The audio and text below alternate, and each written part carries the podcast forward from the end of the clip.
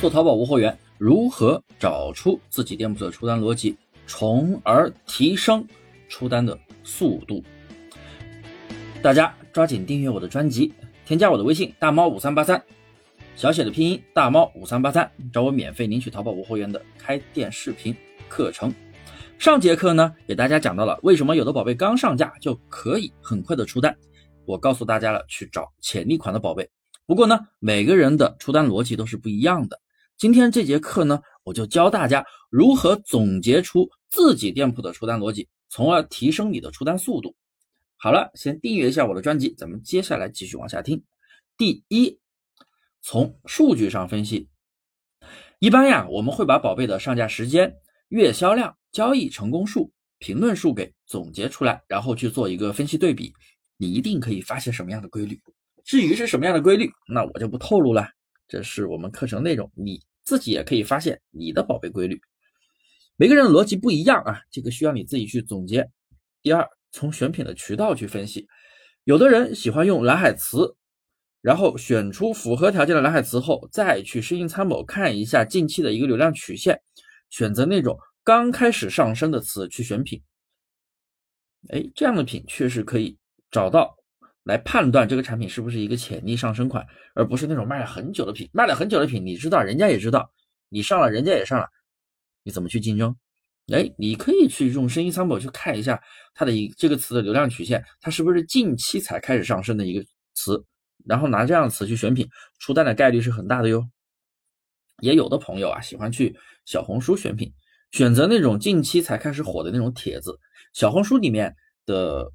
呃，那个图文推荐要比视频要好啊，因为它里面的图啊，然后再加上那个，再加上那个什么文字，它是非常的有用的。因为小红书它叫什么？它叫种草，是不是？那么种草的话，一般它一个视频，它不像抖音那样一个视频几十秒钟飘过去，哎，很多人会喜欢看。但是小那种种草视频的话，一个视频。几分钟，甚至十几分钟，说真的，很多人是没有耐心的，所以不如图文来得快。所以这也是小红书不同的平台，不同的这种自媒体平台、短视频平台，它都有不同的特性啊。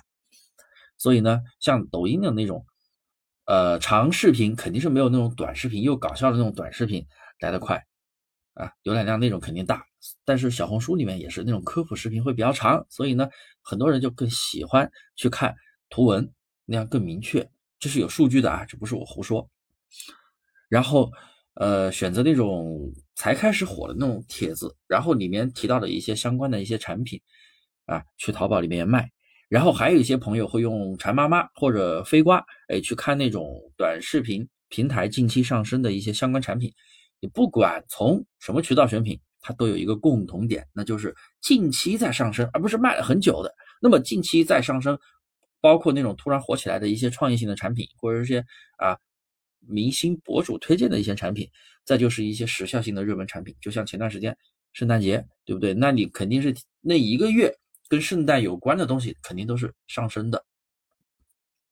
还有的学员呢，专门去选择那种短视频的那种平台直播间热卖的商品，上到自己店里面，像抖音直播间热卖的一些商品，视频号热卖的一些商品，甚至一些其他的。直播平台，对不对？还有些宝贝它也是自带流量，那些宝贝你上过来基本上自带流量，上架呀就开始卖。不过啊，在这些短视频平台选择产品要特别注意违规的风险。第三，要从选品的方式去分析。有的朋友呢，呃，专门喜欢找蓝海词，然后再去搜索选品。有些朋友就比较聪明了，找出蓝海词后啊，去相应的店铺里选品。哎，别人新上架的宝贝肯定也是用蓝海的思维去选的。哎，他直接借力。还有的朋友呢，不去同行店里选，而是去那种正常的大店里面选，盯着人家的新品，当时在他店里选过品，卖爆了。哎，那么人家的选品眼光肯定是非常强的。他后面新上的一些品，哪怕还没有数据，或者说上了很快有数据，但数据还没有那么大的那些新品，有时候上过来，你能找到货源的话，也是很容易出单的。也就是通过词选品，还有的人通过品。然后去店里面再继续跟款，也就是通过品找店，然后再选品，这是一个选品的方式的总结。那么我总结了三点：从数据上分析，从选品的渠道去分析，然后在选品的方式去分析。哎，你就可以总结到，你到底是什么样的方法、什么样的数据，又用什么样的渠道去选品，可以更快的出单，单量可以更好，对不对？总之，不管是什么方法，大家都得找出自己的出单逻辑。宝贝上架之后，出单它都是有原因的，不管是从哪个方向去分析，只要能出单，数据在增长，那么你就按照这个方向继续的执行下去。那么这就是我说的出单逻辑了，对不对？并不难啊，这个概念也是我提出来的，大猫提出来的。好了，今天的课呢就到这里，大家赶紧订阅一下我的专辑，并添加我的微信大猫五三八三，免费送你二十一节淘宝无货源视频课程，有问必答。